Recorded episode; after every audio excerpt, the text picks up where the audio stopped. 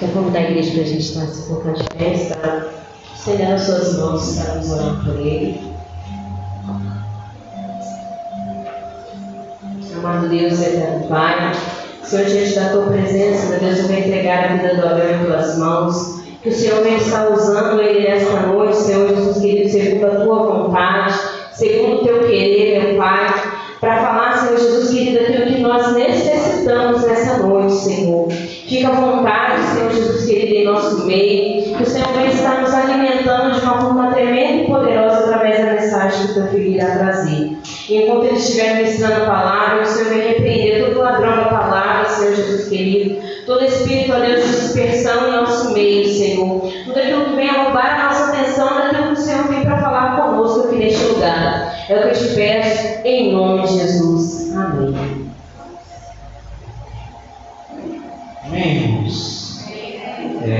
você pode continuar em pé, nós estamos lendo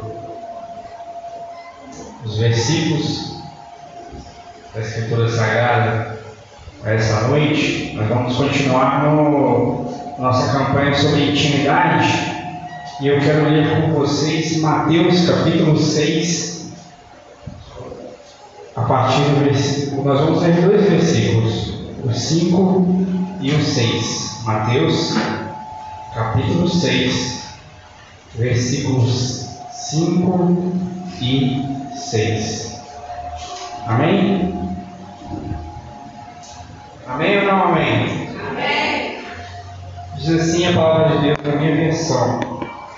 Quando vocês orarem, não sejam como os hipócritas que gostam de orar em público nas sinagogas e nas esquinas, onde todos possam vê-los. Eu lhes digo a verdade: eles não receberão outra recompensa além dessa. Mas quando orarem, cada um vá para o seu quarto, feche a porta e ore ao seu pai em segredo. Então seu pai que observa em segredo os recompensará. Amém? Pode se sentar. Intimidade tem muito a ver com uma relação próxima. Intimidade tem muito a ver com a relação de um marido com uma mulher, dos filhos da sua casa. Intimidade tem a ver com até uma relação doméstica, dentro da nossa casa, relações que nós temos na nossa casa. Tudo depende daquele ambiente íntimo e Jesus Cristo está aqui falando sobre intimidade nesses versículos. Nós compreendemos que esse versículo sobre intimidade faz parte de um conjunto de ensinos que a gente começou, que a gente acostumou chamar de Sermão do Monte. Esses versículos estão inseridos no Sermão do Monte. Eu aprendi com alguns mestres a ressignificar que não são sermões, todos aqui são ensinos. Jesus Cristo estava nos ensinando algo. Jesus Cristo aqui está nos ensinando a falar uh, sobre acerca, acerca da oração. Tem muita coisa para falar sobre esse ensino acerca da oração, mas a gente vai se atentar a esses pequenos dois versículos que tratam a oração como intimidade. A primeira coisa que a gente vai entender nesse, nessa passagem de hoje é no versículo 5, diz assim: Quando vocês orarem, não sejam como os hipócritas. O que, que é o hipócrita? O hipócrita é uma palavra grega e ela é tirada de um contexto é, é, a qual, para os gregos, hipócrita era um, um ator, mas era um tipo de ator como eu estudei palhaçaria, que tem os vários tipos de palhaço. Tem o branco, tem o, o, o, o, o, que, o que é mais extrovertido. Então, tem vários tipos de palhaço. E no, no ator, né, no, no, no teatro grego, também havia vários tipos de personagens. E o hipócrita, ele era um comediante. Ele é o que se baseava em coisas falsas que fingia ser algo que não é. Então, Jesus Cristo ele, fala, ele diz que Essas pessoas que procuram orar em pé, em frente às sinagogas, nas esquinas, eles são atores, eles estão fingindo. É por isso que eu gosto muito da versão da Bíblia a Mensagem, que a Bíblia Mensagem foi escrita por um cara que é, é o Eugene Peterson. Ele era meio missionário, ele tinha uma igreja num contexto muito de rua, então ele teve que aprender a, a traduzir a palavra para as pessoas da rua entenderem. Então ele traduz esses versículos de uma forma muito interessante. Ele diz bem assim: E quando forem à presença de Deus, também não faço de uma, disso uma produção teatral. Essa gente que faz oração, essa gente que faz da oração um show, está buscando estrelado. Vocês acham que Deus está no camarote apreciando o espetáculo? Olha só que forte. Quando vocês forem à presença de Deus, não façam disso uma produção teatral. Não façam disso uma atuação. Não simulem. Eu entendo que intimidade nesse contexto é, é, de oração não tem como se aplicar orações pomposas, orações bonitas, já viu aquelas pessoas que chegam na frente da igreja e dizem: Poderoso Deus, eterno Pai celestial, graça te damos. A gente faz essas orações, mas dentro do seu quarto, na intimidade, é lugar, lugar de orações simples, é lugar de orações feias. É dizer para Deus realmente o que você está precisando, é dizer para Deus realmente como você se sente, não é para fingir. Intimidade não dá para ser falso com Deus, porque a gente conhece esse segredo. Intimidade é um lugar para você realmente se derramar e dizer a verdade como você é. Imagina se eu chegasse aqui e começasse uma oração tipo essa aqui, ó. Senhor Deus, meu Pai, ó Senhor, como eu quis matar meu chefe hoje. Ó Deus, se você me segurou, eu, quando ele me falou isso, eu queria responder de uma forma, todos iam começar a achar estranho. Ou se eu fosse levar essa oração para pior. Mas na intimidade eu posso fazer isso. Na intimidade não é lugar para atuar, é lugar para ser verdadeiro. É lugar para você se enxergar como você realmente é na presença de Deus. É lugar de se derramar verdadeiramente e não fingir que você é uma coisa que você não é. Intimidade é o lugar em que você consegue discernir você do seu eu mesmo falso. Intimidade é você de verdade falando com Deus verdadeiro. Jesus Cristo ele vai dar alguns outros exemplos em todas as passagens sobre a questão de oração. E eu consegui elencar uma aqui também, na Bíblia Mensagem, a qual ele fala para o grupo de fariseus, e ele cita uma parábola que é do cobrador de impostos e do fariseu, e eu quero ler para vocês que é, é muito interessante. Para alguns que se julgavam bons e estavam satisfeitos com sua condição moral, e olhavam de nariz empinado para o povo simples, Jesus contou, contou a seguinte história: Dois homens foram a um templo para orar, um fariseu e um comprador de impostos. O fariseu, cheio de boas, orava: Ó oh Deus, sou grato por não ser esse bando de ladrões, trambiqueiros, adúlteros e como este cobrador de imposto sabe que jejuo duas vezes por semana e dou o dízimo de toda a minha renda. Enquanto isso, o cobrador de impostos, de cabeça baixa, num canto, com as mãos no rosto, não ousava nem olhar para cima. Apenas dizia: Deus, tenha misericórdia, perdoa este pecador. Perceba como é verdadeiro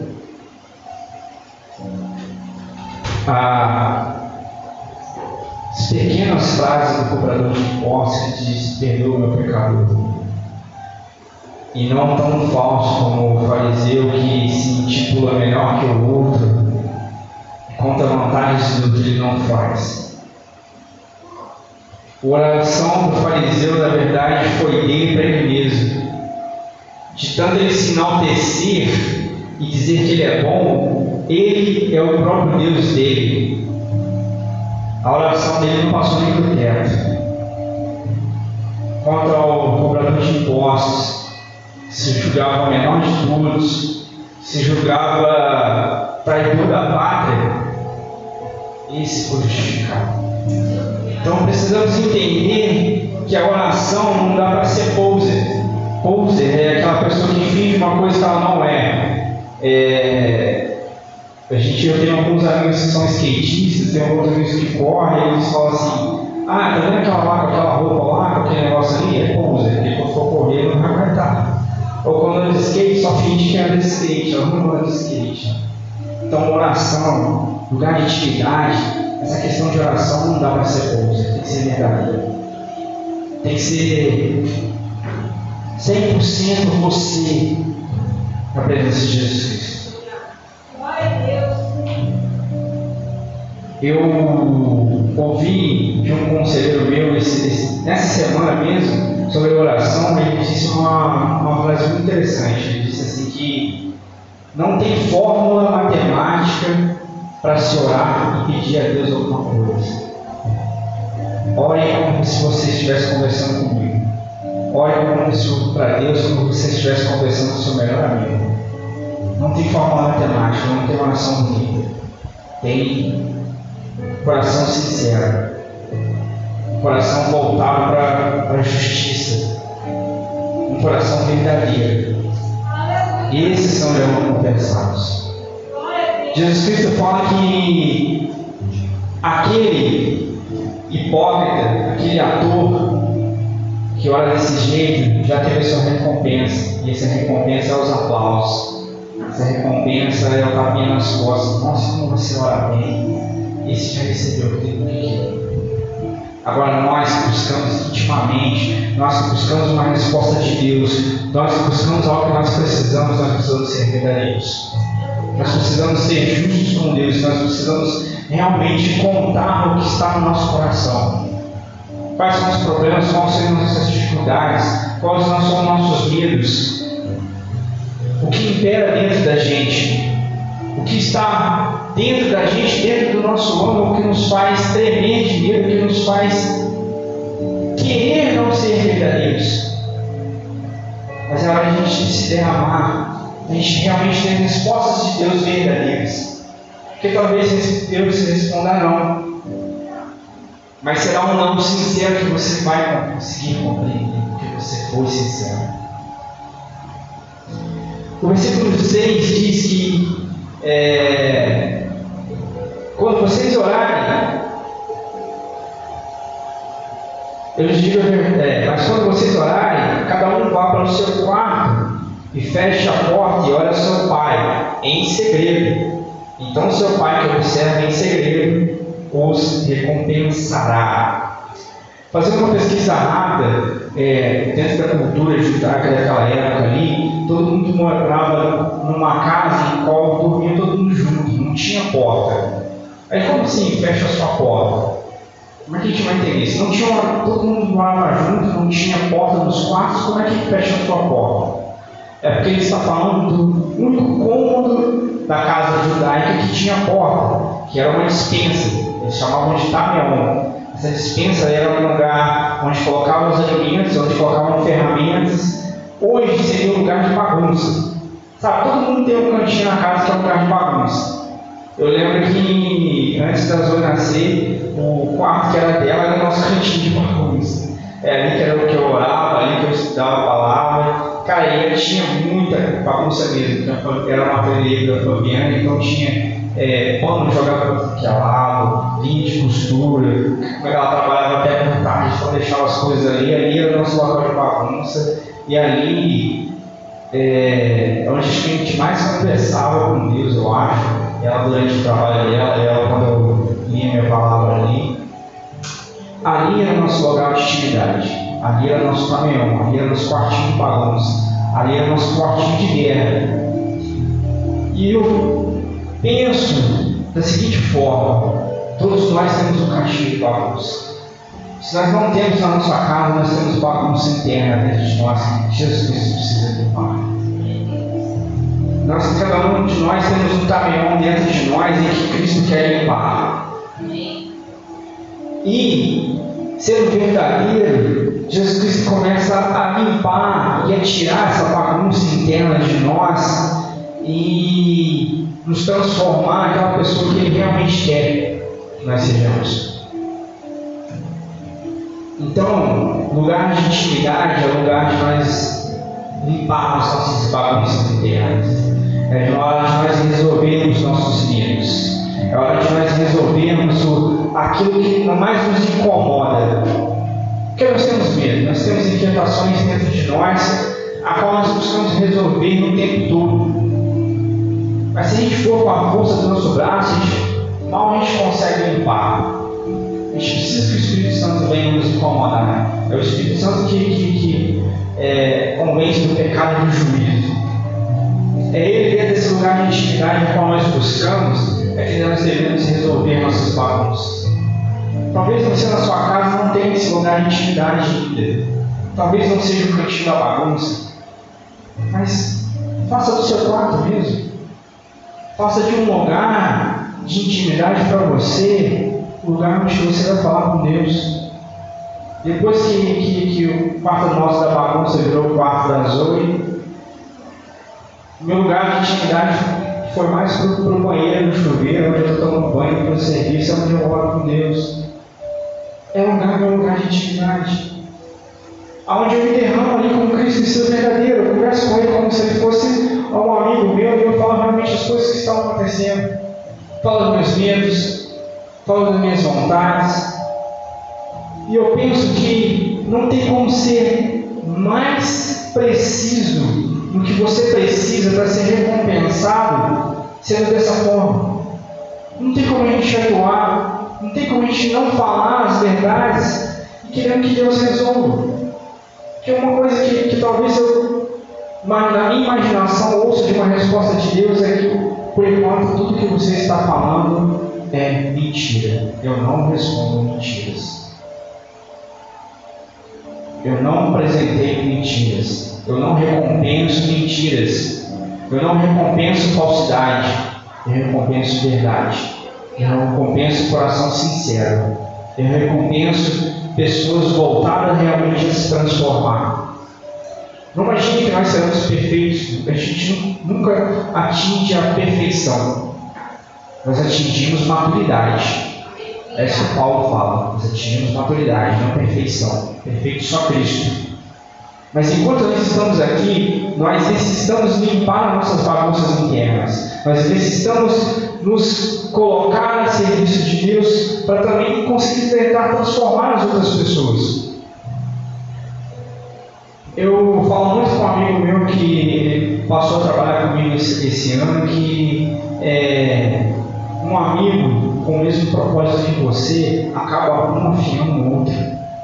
Acaba um tentando transformar o outro, acaba um conseguindo ajudar o outro a enxergar os é, defeitos que não conseguia se enxergar. Então tem uma amizade sincera, tem esses momentos de sinceridade com Cristo. Vá para o seu cantinho da bagunça, vá para o seu tamanhão, vá para o seu quarto de intimidade, quarto de guerra, como você queira chamar, mas se derrame verdadeiramente na presença de. Esses dias eu estava é, é, ouvindo uma, alguma banda de músicas assim, e eu ouvi uma banda chamada Scalene, que ela tem uma música muito interessante, que ela fala assim que no mundo interior sempre existe um medo sedutor. Essa é uma das frases, um dos refrões da música, e eu achei interessante que realmente é. Nesse mundo interior nosso de bagunça, sempre tem algo que nos seduz a continuar ser a mesma pessoa. A gente precisa pedir que Deus tire esse medo sedutor. Essa vontade que a gente tem de ficar ser a mesma pessoa. A gente precisa se colocar na presença de Deus para buscar realmente ser alguém de fato verdadeiro. É isso que intimidade significa.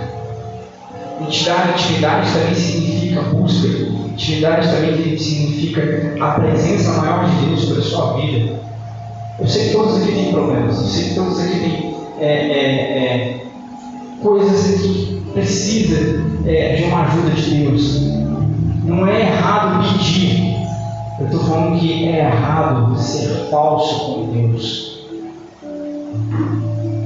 É errado atuar na presença daquele que te vê no secreto. Que a gente acha que a gente consegue esconder coisas de um ser que é soberano, que ele sabe de tudo, que ele vê tudo. A gente acha que a gente consegue esconder. A gente pode esconder de algumas pessoas. A gente pode esconder, na verdade, de poucas pessoas, mas não de todas as pessoas. E a gente quer esconder de Deus. Será que a gente consegue? Será que a gente consegue não ser é, é, verdadeiro? A gente precisa ser verdadeiro, a gente precisa se derramar. Como eu dei o exemplo, será que a gente consegue chegar para Jesus Cristo e Senhor, realmente, hoje não foi um dia bom, realmente hoje deu tudo errado, realmente hoje no serviço aconteceu uma coisa que deu vontade de gritar, deu vontade de, de, de pegar alguma coisa e tacar no meu chefe, ou tacar na, na, na, máquina que eu trabalho, ou tacar no ambiente que eu trabalho, explodir. Porque nós somos assim, nós somos seres falíveis, nós somos seres é, é, é, de fato muito menores do que nós realmente achamos que somos. Nós temos um, uma compreensão de nós mesmos que às vezes não é muito verdadeira. Eu pensei que, que, que por algum momento em que eu comecei a trabalhar nessa CN, que eu detestava aquele lugar. Eu trabalhava segunda a sexta lá, não era turno, né, pastor Diego, mas era de segunda a sexta, e chegava no domingo à noite, que eu tinha para a igreja, eu estava desistando no domingo à noite, porque eu, eu tinha que estar segunda-feira lá no serviço. E eu queria que Deus isso de mim. E eu comecei a orar que Deus tirasse isso de mim. Não foi fácil, não foi rápido. Eu comecei a trabalhar em outros lugares que às vezes era um dia só de descanso, mas eu tinha o mesmo pensamento. Dava seis horas da tarde, eu outro dia eu tenho que estar naquele lugar. Eu orei a Deus pedindo pelo mesmo trabalho que eu tinha antes, que era um trabalho que eu poderia me desenvolver mais, me dedicar mais ao Senhor, mas eu chegava no domingo com o mesmo pensamento. Era um local que a gente tinha pedido para Deus voltar a trabalhar, mas eu voltava no domingo às seis horas da tarde, segunda-feira eu vou ter que estar lá. E eu comecei a orar para Deus que Senhor tire isso de mim. Eu não posso ter esse pensamento de que eu detestar o meu trabalho. Meu trabalho tem que ser um lugar em que eu amo, um lugar em que eu converso com as pessoas, um lugar onde eu exalo o Espírito Santo. Não foi fácil, mas Deus foi mudando. Deus foi transformando. Eu já não chego mais lá na segunda-feira. Ah, segunda-feira. Mas a gente precisa ser verdadeiro, a gente precisa se derramar nas coisas. A gente precisa se colocar à presença de Deus. A gente precisa se dispor a ser verdadeiro para com Deus.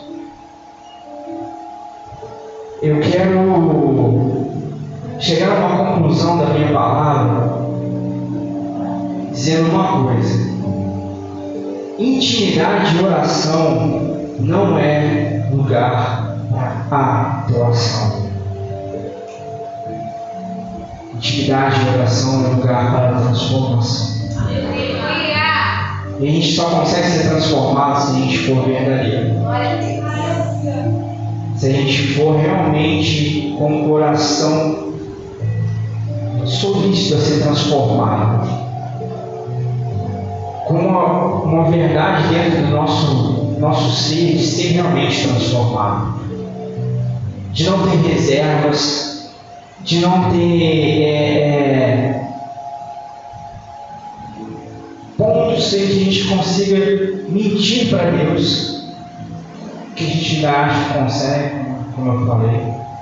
A gente precisa estar 100% ali, naquele lugar. A gente também tem uma, um grande problema.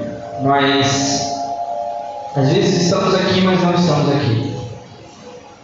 A gente está aqui na nossa mente, está no amanhã, nas contas para pagar,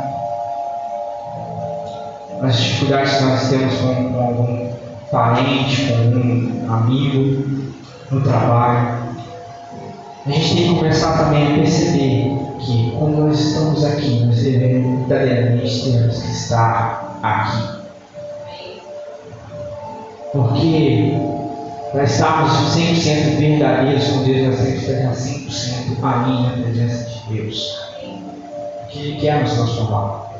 Eu acredito muito que essa igreja é uma igreja que, que, que, que, que está voltada realmente para o Senhor transformar a gente.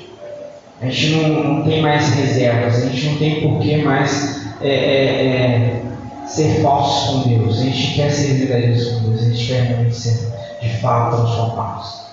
Eu tenho visto a mudança, desde que a gente, eu e Fabinho estamos aqui, eu tenho visto a mudança nessa igreja. Eu tenho visto uma mudança da percepção das pessoas. Tenho visto as pessoas chegarem e realmente dizer a verdade, querer ser transformadas. A gente precisa buscar essa intimidade. Nós passamos muito tempo grupo de vários pregadores aqui que nós devíamos buscar intimidade. Nós fomos levados ao nosso pastor a buscar intimidade e propósito. E nós devemos continuar buscando intimidade. Porque Deus quer que nós sejamos verdadeiros. Deus quer nos transformar. Queria pedir que o Ministério do Louvor pudesse tocar qualquer hino. Não precisa conversar com a palavra, a gente só vai usar esse momento de adoração para a gente ser verdadeiro. Eu quero pedir para você que fique em pé, que você seja verdadeiro. Você não pare para pensar o que o seu irmão do lado vai ouvir, mas se você tiver medo, fale dentro do seu interior, seja verdadeiro com Deus. O que você quer que mude na sua vida? O que você quer que Deus transforme em você? Talvez você, como eu, seja uma pessoa ansiosa. Eu sempre tenho falado com Deus para tirar minha ansiedade. Com Deus para tirar os meus medos futuros eu ser mais presente no aqui e no agora. Eu tenho pedido isso com Deus. Eu tenho aprendido a ter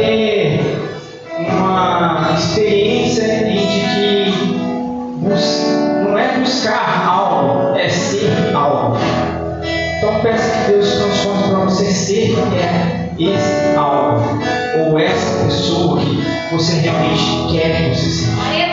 Thank